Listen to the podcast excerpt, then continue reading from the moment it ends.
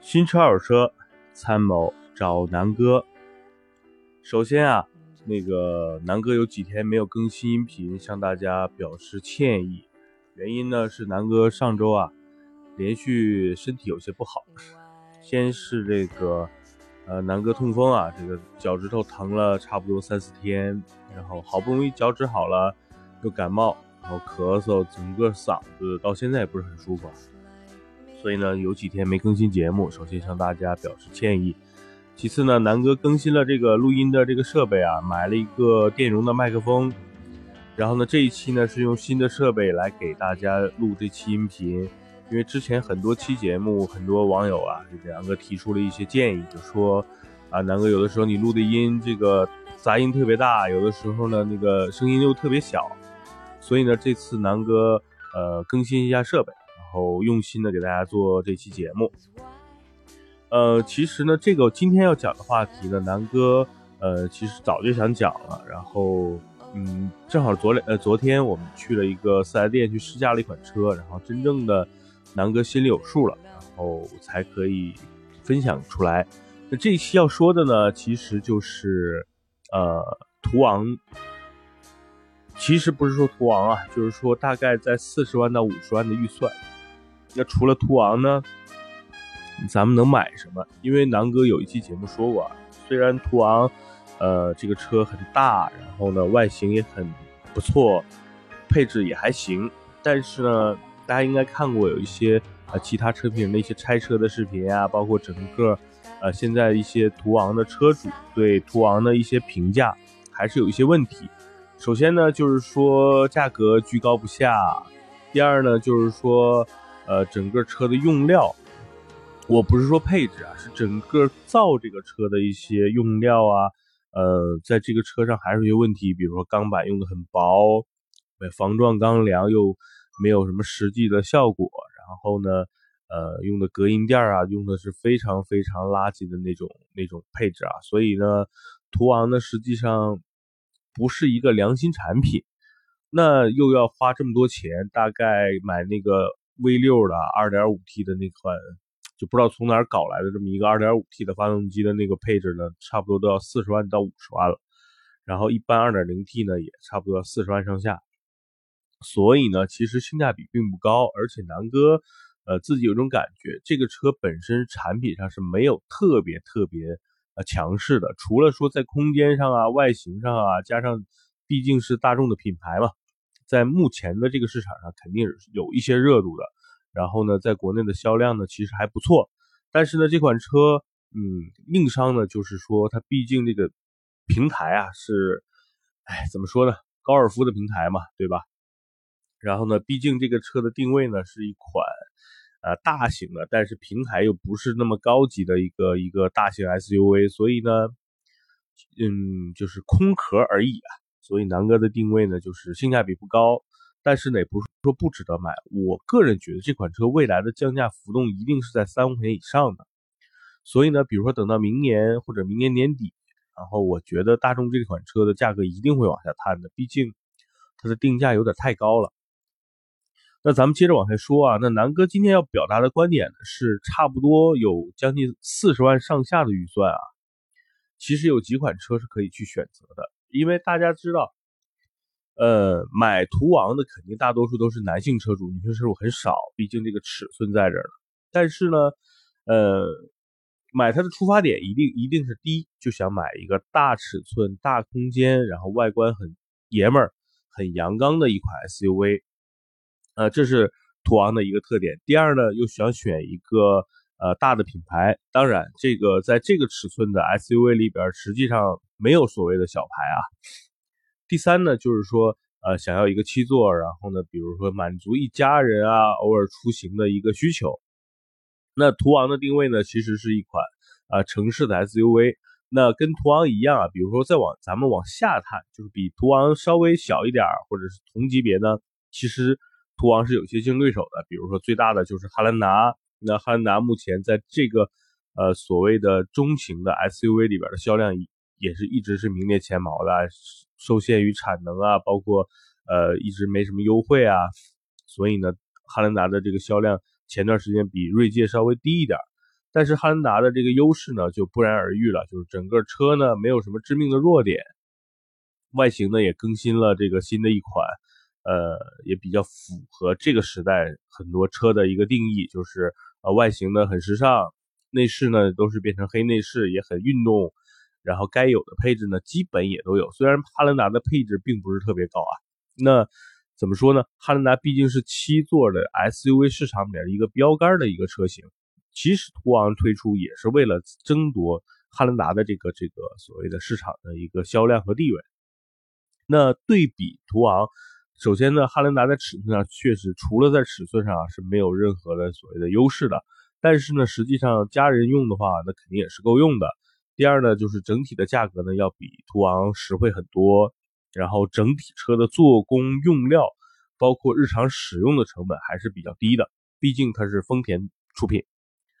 那南哥自己开的就是汉兰达，所以呢，就是说在同样的价格，就是如果说四十万，其实你大家都可以买到三点五升 V6 的发动机的那款，呃，基本上可以买顶配的这个汉兰达了。那个动力配上现在的这个六 AT 的变速箱，其实真的真的是不错的。因为南哥现在开的呢，应该是五速的这个自动变速箱的老一款的三点五的这个汉兰达，已经很不错了。那新的汉兰达这个 V6 的发动机，呃，其实发动机型号是一样，但是匹配了新的变速箱，六速的。第一呢，呃，能够更加的节能；第二呢，就是说，呃，整个驾驶的这种操控感和加速的感觉会比老一代有所提升。所以呢，呃，四十万的预算，你完全可以考虑买3.5 V6 的汉兰达了，这是一个选择啊。然后往下呢，其实还有锐界啊等等。其实大多数可能，呃，很多买这个级别的车，这些车都横向的去对比过。那咱们就不再赘述所谓的呃锐界呀、汉兰达和途昂的一个竞争关系，因为呃，毕竟不是一个尺尺寸的一个 size。那咱们就往嗯往上说，就是说可能你可能要花比汉兰比途昂啊稍微多那么一些钱，比如说十万。或者是五万、十万，或者是二十万的一个区间，你就能有很多选择了。首先，南哥要说啊，现在的宝马 X5 的这个平行进口版本，比如墨西哥版啊、加版啊，还有这个美国版啊，很多 3.0T 的车型啊，它的价格已经下探到将近六十万了，就是六十一二万了。所以呢，就是说真的，如果你真的花五十万买一辆途昂，南哥倒不是，倒倒倒可以。建议你再加十多万，然后买一辆宝马 X5 得了，对吧？咱们可以一下买到这个所谓的豪华品牌里的一个标杆的车型。虽然可能 X5 不是七座，但是有操控、有品牌、有内饰、有质感。最核心的是，你花了六七十万块钱，你买的是一个所谓的豪华品牌，然后又是一个所谓的豪华品牌里边的一个旗舰的呃 SUV 车型。当然啊，这个 3.0T 跟国国国产的那个 28i 就是 2.0T 肯定不是一样的动力水平啊。3.0T 的比 2.0T 那个输出要猛很多。虽然你日常可能城市开呢，偶尔开你差别不大，但是真的上了高速，或者说你有一些剧这个所谓的激烈驾驶啊，差别还是挺大的。所以呢，大家想想啊，这个宝马的 X5 现在只要六十多万就能够入手了。真的买途昂的这些五六十万的朋友们，大家可以去慎重的去考虑一下，是不是我再加十万块钱，或者说贷款多多贷十万块钱，每月多还个那么千八百块啊，我就可以买叉五了。这是一个选择，南哥的建议。第二就是横向对比，同样的级别，然后呢，空间的尺寸呢，其实也差不多，然后呢，但是这两款车基本上是完全。更阳刚、更有线条的两个美式的肌肉的大 SUV 啊，一个呢就是南哥昨天啊去试驾了一款福特的这个探险者，呃，探险者大家应该都比较熟悉啊，上市也很长时间了，然后很多车评啊，包括汽车之家也非常非常多对这个探险者的一些评论了，嗯，总的来说口碑是不错的，然后业界尤其是行业内啊，就是汽车行业圈内对这个车的评价也比较高。第一呢，本身啊，就是说探险者并不是这个途昂的一个直接竞争对手，毕竟这个探险者是进口的车，然后呢，这个售价呢一直是居高不下的。但是呢，现在应该是探险者第二年、第三，将快到第三年的这个上市了，现在的优惠力度还挺大的。呃，因为一方面途昂呢没什么优惠，加上呢这个这个现在探险者的优惠力度又挺大，所以呢现在基本上这两个车呢。就已经接近了一个相同的一个价格区间，大家可以看一下，比如说途昂的现在价格呢是三十一万到五十一万，啊五十二万了，五十一万八千九。那市场上呢，基本上优惠力度都不大，可能四 S 店有的是送一些东西，或者是送一些保养那福特探险者的原来的指导价呢是四十四万九千八到六十三万九千八，那那个高配呢卖的很少，咱们可以忽略。那基本上就是在四十五万到五十万的这个区间呢，是探险者主要卖的这些车型，也就是二点三 T 的那个版本。那基本上现在市场啊优惠都是在四万到五万。因为我昨天去的那个福特的店呢，直接的这个现金优惠呢就将近是五万块，然后也没有一些其他的强制的一些，比如说买一些什么装潢啊什么的。其实我觉得那探那基本上算下来呢。这款车的裸车价呢，应该也就是在四十万出头，基本上和 2.0T 高功率版的这个呃途昂呢，就是在一个水平线上。那这两款车呢，呃，整个车的这个尺寸啊，其实这两款车真的是呃伯仲之间。呃，长度呢，呃，途昂略大一点点，两毫米啊，宽度呢，探险者又比。啊，途昂大了那么几毫米，然后高度呢，确实探险者要比途昂高大威猛一些，然后轴距呢是途昂有一些优势，所以呢，基本上在尺寸上这两款车从外观上看，确实都是很都是那种呃高大威猛的车，然后探险者呢可能更阳刚一点，那途昂呢可能就更时尚一点。呃，那这两款车，首先大家买这款车肯定是喜欢买大车嘛，首先这个大方面，这两款车基本上都达到了一个。呃，咱们心目中的一个预期，就是比大嘛，对吧？然后，呃，怎么说呢？那从这个质感上，肯定是探险者南哥自己一眼望过去，那从厚重感啊、质感，肯定是探险者，呃，有明显的优势。途昂呢，确实就是像一个呃挺胖的这么一个人，然后穿着一身军装，显得比较威猛，但是可能脱了军装，没什么肌肉，就有点像南哥的这个造型啊。呃，硬装自己是肌肉男，但是哎，脱了这个所谓的军装，然后一身都是囊囊踹，这就是途昂给南哥的一个直观感觉。那像探险者呢，就是有点像南哥呢去健了身之后，哇，一身腱子肉，然后虽然穿上这个所谓的军装，可能看上去跟这个之前没健身穿上军装的感觉差不多，就是个大块头，但是脱了这个军装啊。哎呦，这个感觉就不一样了，对吧？一个是这个囊囊踹，一个呢是一身的这个腱子肉啊，所以我觉得这个这是这是这个呃探险者给南哥的一个直观的感受，所以这是这是南哥比较推荐探险者，而不太推荐途昂的一个核心的原因。然后呢，大家可以看一下，再说一下这个车的这个动力啊，途昂呢它是这样的。它的五三零 V 六版本就是二点零 T V 六版本的豪华版的价格呢，就是四十三万八千三了。然后呢，探险者二点三 T 的这个精英版啊，价格呢是四十五万。所以基本上这两款车的这个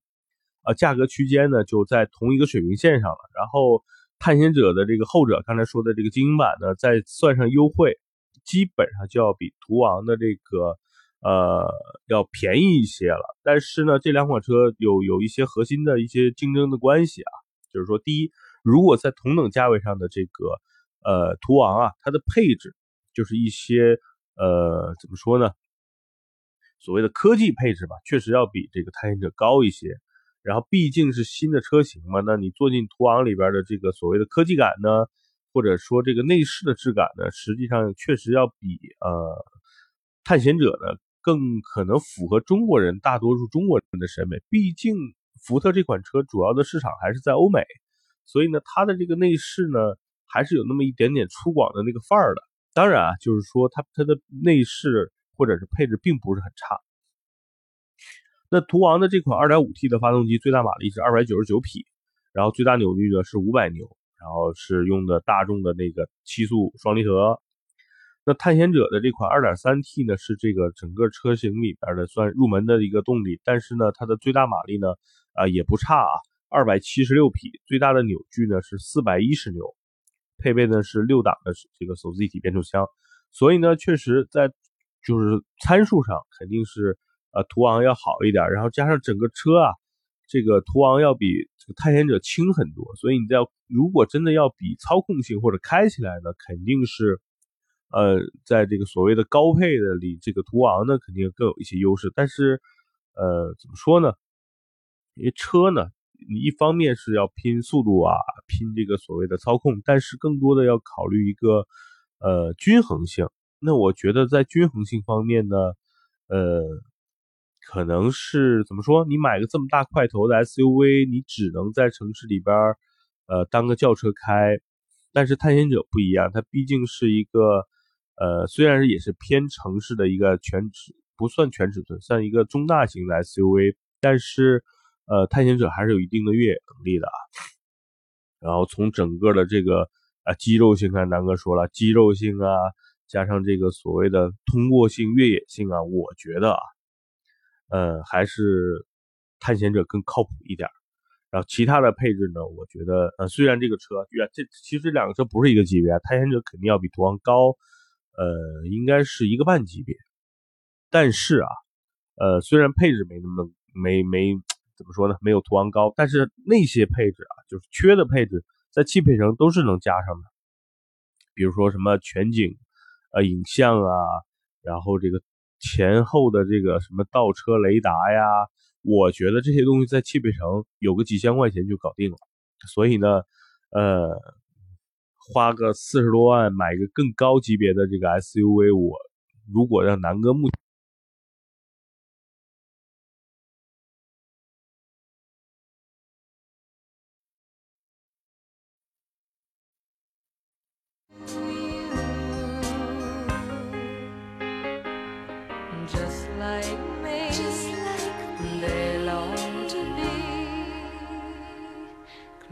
to you.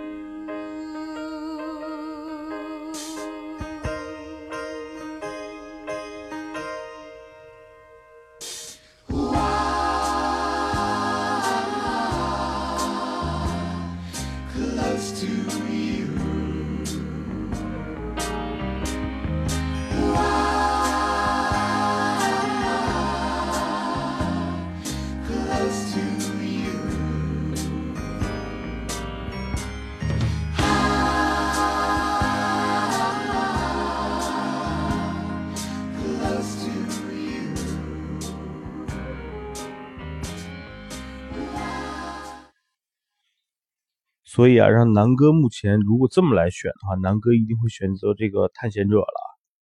毕竟啊，在级别上，然后在这个呃定位上，然后加上这个越野能力上，我觉得呃探险者更值得呃目前去入手。毕竟优惠力度很大，然后呃差不多九折了一个进口的车。呃，我觉得在整个市场的这个认知度上来说，这个探险者也是不错的。第二个呢，其实就是探险者在美国那边的一个老对手。当然，这个品牌可能在国内，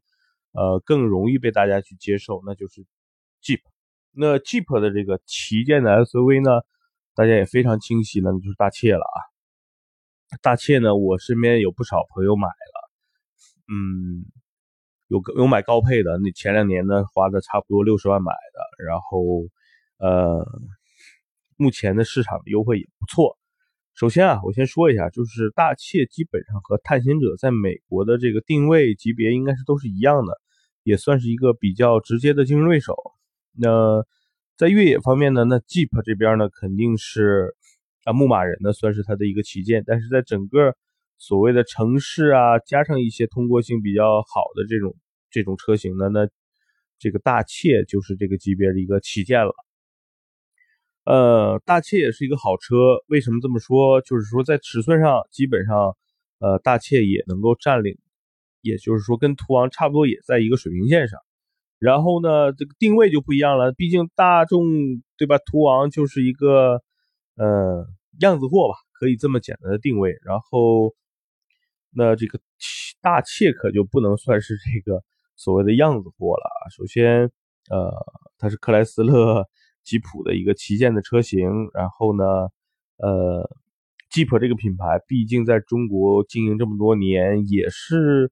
说男人嘛，很多时候从小就开始有个吉普梦，对吧？那这个吉普其实就是当年的这个切诺基嘛。然后呢，目前大切就是整个这个切诺基的一个旗舰。然后呢，呃，外形和这个探险者一样啊，可能更阳光、更肌肉、更美式，纯粹的那种美式的肌肉车。呃，然后动力呢是这样的，基本上大家买的入门的应该都是3.0和3.6的那款呃 V6 的这个车型。其实发动机是一款啊。就是那个 Pentastar 的那款，嗯，克莱斯勒集团唯一啊，算是能够拿得出手的一款比较好的发动机。这款发动机，呃，也入选过好几年的沃德十佳发动机啊。所以呢，这款发动机尤其要重点说一说，因为当年南哥痴迷于克莱斯勒 300C 的时候，就是因为这款发动机所以痴迷。为什么？就是排量很大，然后。呃，动力输出又很足，关键是油耗很低啊。呃，在那个克莱斯勒 300C，南哥开过差不多两天啊，然后基本都在跑一些长途和山路，能够达到差不多八到九个油的油耗，所以南哥那个时候是非常吃惊的，很牛逼。就是因为这款发动机，呃，确实很牛逼，所以它是沃德十佳。那。放到这个所谓的这个大切身上呢，油耗呢略有提升，毕竟这个车身啊比克莱斯勒 300C 重了不少啊，所以呢，我觉得，呃，在这个大切身上装了这么一个所谓的 V6 的大心脏，虽然有的是嗯不是涡轮增压，但是整个的输出是非常线性。嗯，我个人觉得啊，比汉兰达那个3.5的发动机的整个的。输出要好一些，好在哪儿呢？就是说它的起步阶段的输出加上这个急加速的输出是要优于这个丰田的这款3.5的发动机的。所以呢，南哥对这款发动机还是挺，呃，算是痴迷吧。这也是南哥这次推荐这个呃大切的一个主要原因。呃，其他呢，比如说大切的整个内饰啊，包括这个。呃，装就是整个的这个质感啊，其实都挺美式范儿的，就是整个克莱斯勒的那个特点，呃，尤其是座椅非常典型的这种美式的这个这个呃皮卡或者是这个美式的 SUV 的一个一个整体的座型嘛，就整个质那个皮质啊摸上的这个质感是非常好的，呃，基本上如果跟家里买的那种沙发，基本上可以算上那种。叫头层油蜡牛皮的那种质感了，非常好。然后呢，因为大切呢是这样，南哥开的次数呢挺少，我也只是，呃，嗯，差不多在今年年初的时候，一个朋友，然后有有个大切，我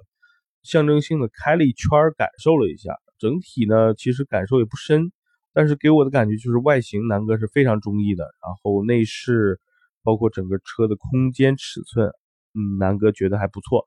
呃，算上现在的一个价格啊，其实现在优惠也挺大，呃，基本上呃，怎么说呢？呃，和途昂的那个顶配的价格也差不多在一个水平线，就是在四十万上下。呃，Jeep 呢这款呢可能略高一点，应该在五十万多一些。所以呢，就是如果在这个比探险者啊，如果预算稍微再充足一点，我觉得可以去入手这款，呃。大切了，毕竟